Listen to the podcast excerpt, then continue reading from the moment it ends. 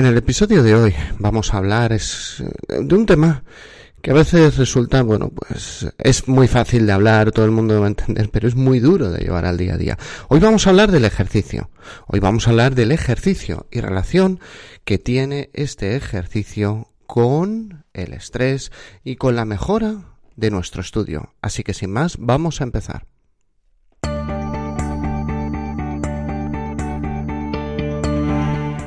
Esto es Preparación de Oposiciones de Sanidad, el podcast de EC Oposiciones.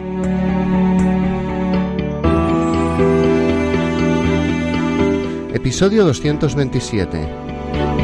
Ejercicio y estrés en oposiciones.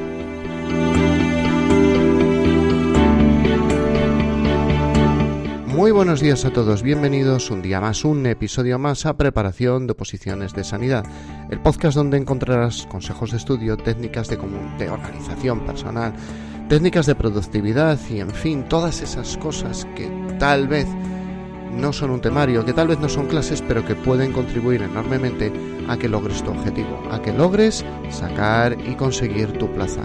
Este podcast, como siempre, no está pensado para ninguna categoría profesional en concreto.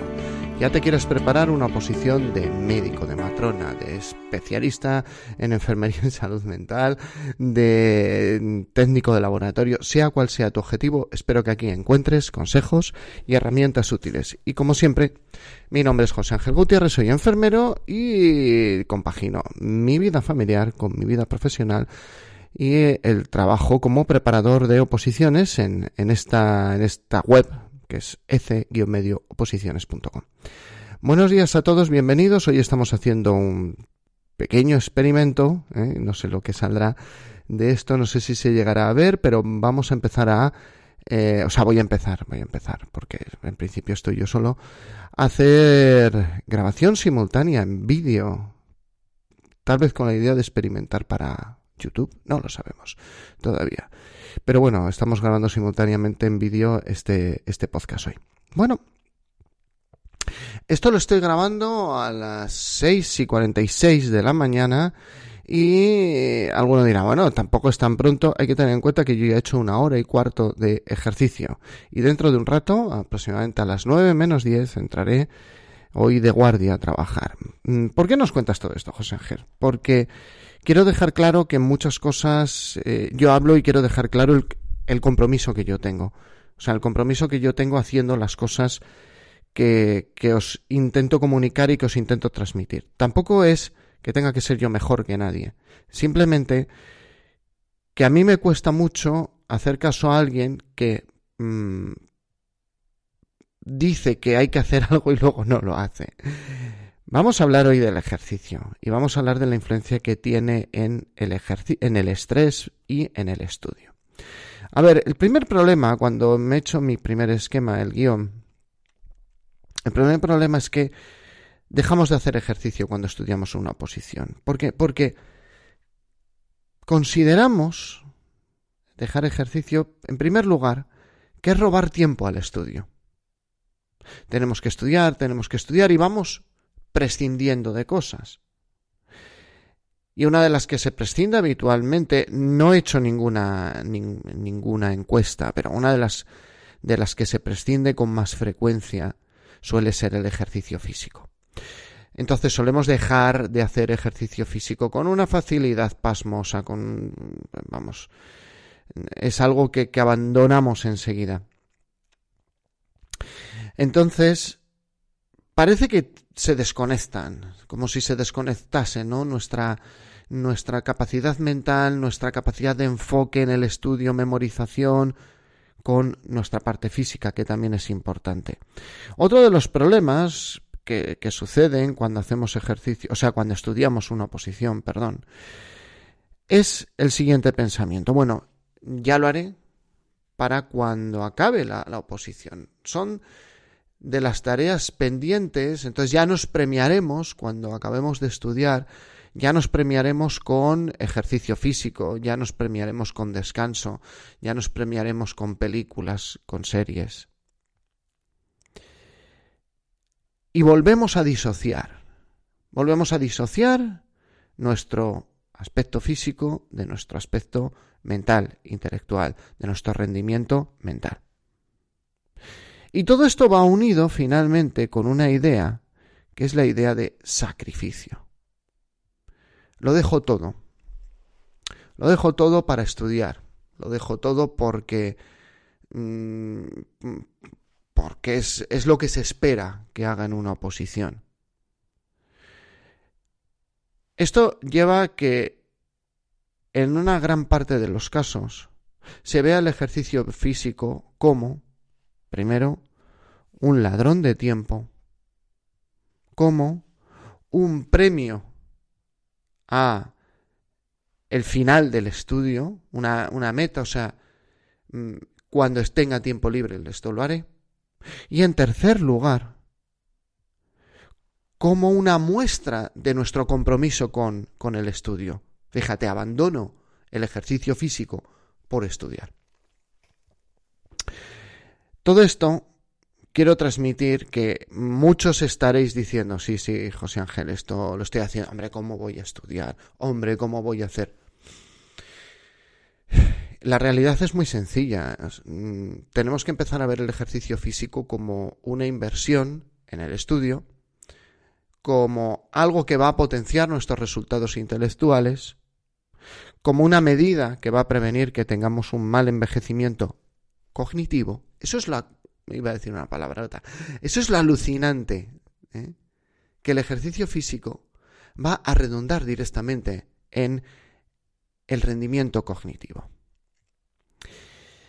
Por favor, todo el mundo tiene que tener claro, y esto lo cuento también como enfermero, en, sin, sin entrar en hipótesis que no estén demostradas. hay una conexión muy potente entre nuestro rendimiento intelectual y nuestra salud física. No es que haya una conexión, es que somos un todo, somos una parte, o sea, todo va a influir, va a influir nuestra nutrición, en nuestro rendimiento, nuestra actividad física, nuestro rendimiento intelectual, nuestra propia eh, actitud intelectual en los dos anteriores. ¿Por qué? Tenemos que empezar a considerar que no somos compartimentos estancos. Ese es el, el, primer mensaje a transmitir. No me puedo extender en eso porque no es el objetivo del podcast de hoy. Pero el primer mensaje a transmitir es que somos un todo. O sea, no, no podemos llegar y yo abandono el ejercicio físico porque mm, lo abandono porque porque claro es, que es, es que es que ahora mismo me tengo que dedicar a, mi rendimiento intelectual. Entonces no tiene ningún sentido. Ojo que eso es lo que se piensa. Y ojo primer pecador yo. Recuerdo en, en, en las oposiciones o sea cuando mi esposa se preparó el, el EIR, que nos preparamos a la vez el examen, yo me, no me preparé el EIR, preparamos el examen de SACIR, yo era de aquellas preparador de EIR para una empresa, eh, abandoné el ejercicio de tal forma que yo creo que, que de noviembre a, febrero, o sea, en diciembre fue el primer examen, pero, pero yo recuerdo que fue una de las primeras veces que, que cogí una cantidad de peso preocupante y no tenía báscula. Bueno, sí que la tenía y la evitaba continuamente. O sea, recordad lo que os decía ayer, eso de mm, la, disciplina depende un poco de decirnos la verdad. Vamos a hablar ahora, ya que hemos dicho por qué dejamos de hacer ejercicio, de, de los beneficios. La primera pregunta es, ¿el ejercicio es beneficioso para el estrés? Tenemos un montón de antecedentes que hablan de los beneficios de realizar ejercicio físico para disminuir niveles de ansiedad, mejorar estados depresivos, para, en general, disminuir manifestaciones del estrés. Ojo, no digo que las tres cosas vayan unidas, digo que tenemos referencias bibliográficas, tenemos referencias de estudios en los cuales hay una mejora de aspectos emocionales relacionados con el, ejercicio físico. Efectivamente, realizar ejercicio físico como una pauta habitual está demostrado que disminuye manifestaciones del estrés. Es una forma de afrontar el estrés. El estrés, vamos, podemos afrontarlo yendo a la causa, solucionando el problema. En el caso de las oposiciones no es que solucionemos la oposición como tal, sino lo, que vamos a hacer es solucionar, como hemos visto en en, pensamientos que generan estrés en otro podcast, vamos a solucionar la causa mental que nos produce estrés. Vamos a solucionar nuestra desorganización diaria que produce estrés. Pero en, en, en otra forma, o sea, otra forma de atajar el estrés es solucionar las manifestaciones que me produce. Y para eso está el ejercicio físico. Entonces, las manifestaciones ayudan, el ejercicio ayuda a controlarlas. Eso es un aspecto que está demostrado científicamente, por lo tanto tampoco mm, vamos a, dudar acerca de ello. Lo único que tenemos que luchar con lo que he dicho al principio, lo que consideramos que se espera de nosotros. La segunda pregunta y la segunda cosa que tenemos que tener clara es ¿Es beneficioso para nuestro cuerpo? O sea, perdón, para nuestro estudio, es que eso venía después. ¿Es beneficioso para nuestro estudio? Pues señoras y señores, cada vez se está demostrando más que el ejercicio físico es beneficioso para el rendimiento cognitivo. Es beneficioso para prevenir el deterioro cognitivo. Hay dos formas de limpiar ese acúmulo de proteínas que se va produciendo a lo largo del día en nuestro cerebro. A ver, no, no me quiero meter en detalles y si alguno quiere detalles me escribe, traemos un día aquí al podcast a Gabriel y que nos lo cuente él, que, que era parte de, de su tesis doctoral.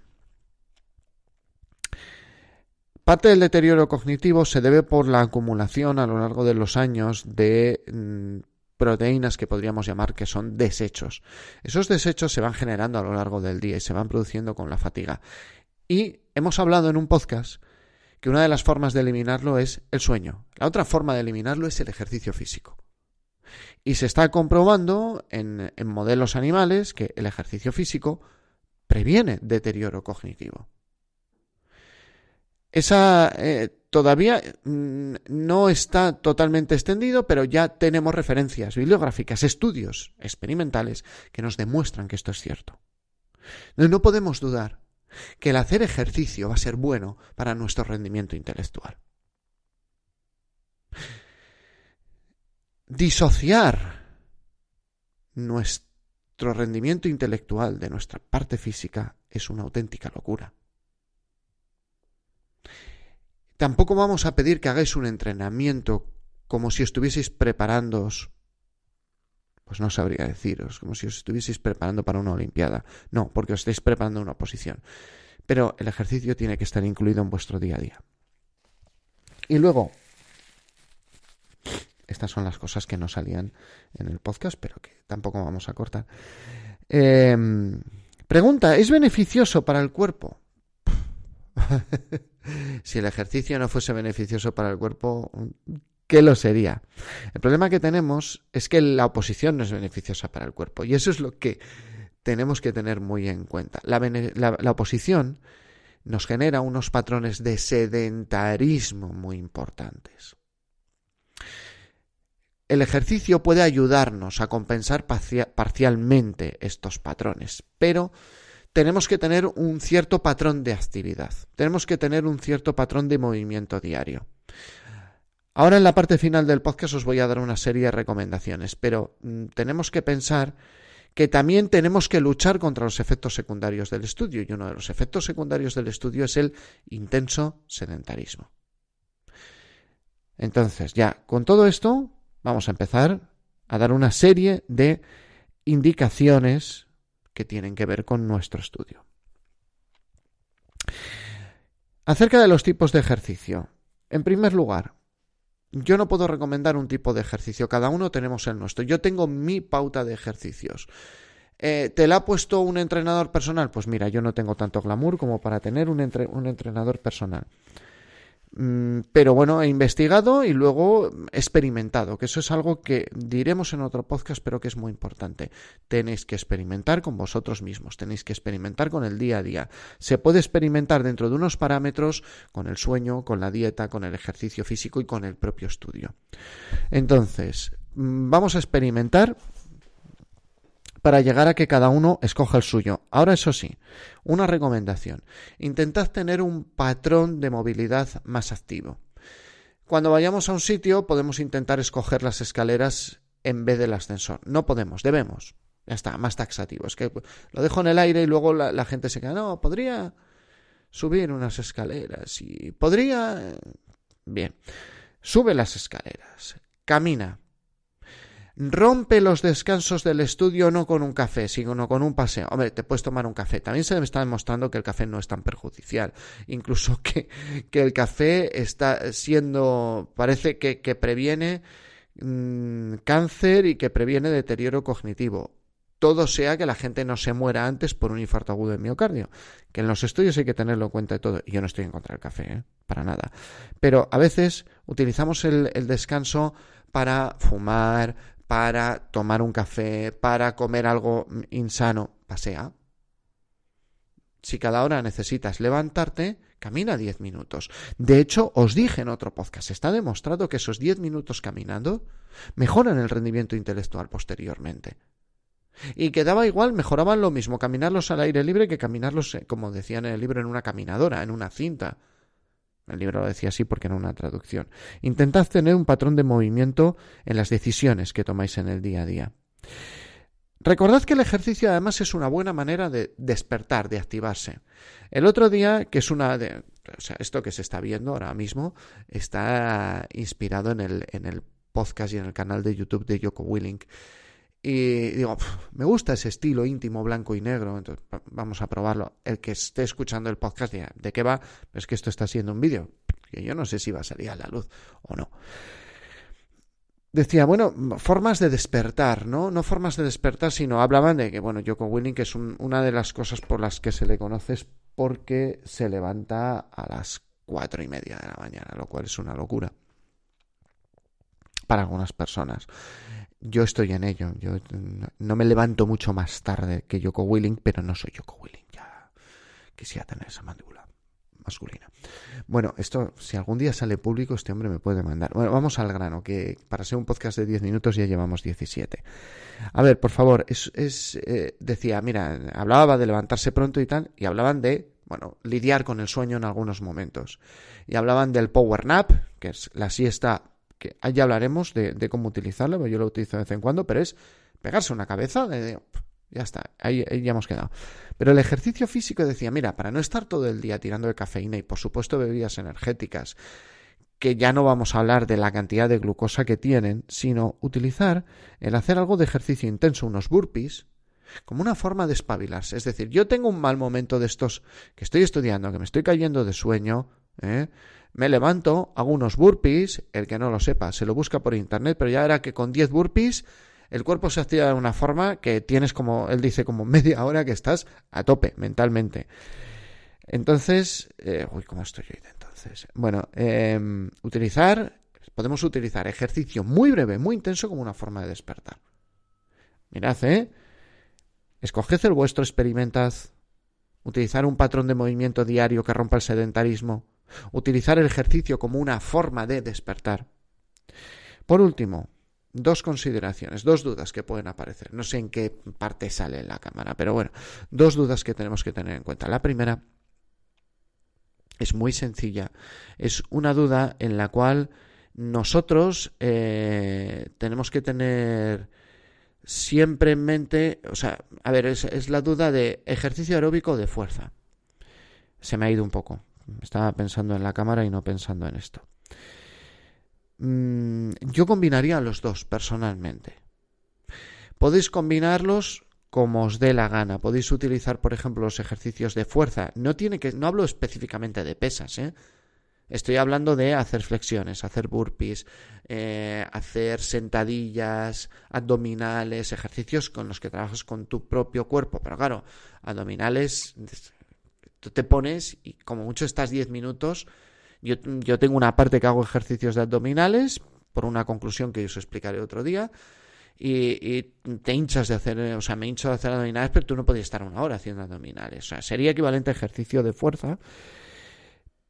Eso sería bastante interesante. A ver, parece que el ejercicio de fuerza tiene muchos más beneficios que simplemente el ejercicio aeróbico. Por eso, yo insistiría, si hacemos ejercicio aeróbico, que yo lo hago, tiene que ser un ejercicio aeróbico que mm, yo combinaría el, aeróbico de, voy a salir a caminar fuerte con ese aeróbico hit de series. Y siempre intentaría forzar un poco el resuello. llegar a un momento de estar físicamente no muy agobiado, pero sí que nos exija. Tiene que ser exigente. No salgo a pasear. Es que el salgo a pasear está bien, nos da patrón de movimiento, pero un poco más intensidad, yo creo que sería lo correcto, sin llegar al agotamiento. Y los ejercicios de fuerza, mirad ejercicios de calistenia, básicos, ya los he de todos los niveles, antes, hace un par de años todas las de calistenia y te salían unos, unos pedazos de, de super machos y de super hembras que hacían el pino con una mano, luego se ponían con dedo y tú dices, esto, esto, si esperas que yo haga esto, entonces te echaba para atrás mucho, pero ahora ya hay para todos los niveles, hay un montón de ejercicios y sí que hacer cierto ejercicio de fuerza se sabe ya desde hace muchos años que es muy bueno para el sistema cardiovascular, casi, casi, casi mejor que el ejercicio aeróbico, este de me pongo en la elíptica a un ritmo caribeño.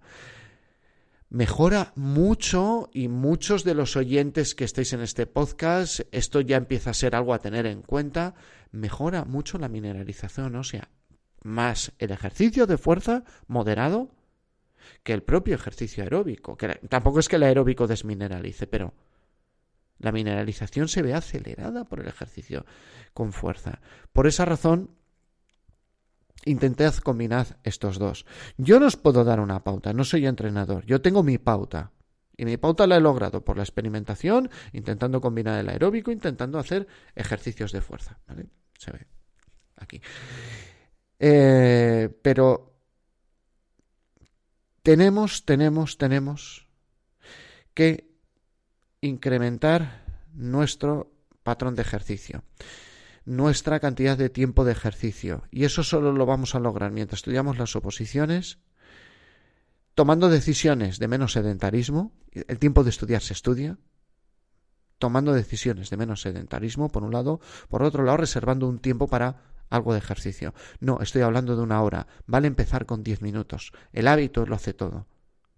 Empezad con diez minutos, pero no falléis ningún día. Diez minutos no van a ningún lado. Y os pueden despejar, os pueden estimular, puede ser tremendamente útil. Eh, otro día hablaremos de otras cosas. Se me ha ido el tiempo, estamos en 22 minutos. Entonces, como siempre, de verdad, agradeceros que estéis al otro lado, agradeceros un me gusta en Evox, un, unas 5 estrellas en Apple Podcast, corazoncito en Spotify. Si este, este vídeo se ve, que no lo sé, no, no miraré tanto a la cámara porque no es la idea. La idea es generar como un acompañamiento, pero bueno, esto se lo pasaré a alguien que sabe y nos dirá. Si esto os gusta, pues eh, creo que suscribiros al canal se dice así. ¿Vale? Suscribiros, eh, compartidlo y gracias a todos por estar ahí, porque sin vosotros sería un enfermero hablando delante de un ordenador y delante de una cámara. Nos escuchamos o nos vemos en el siguiente episodio.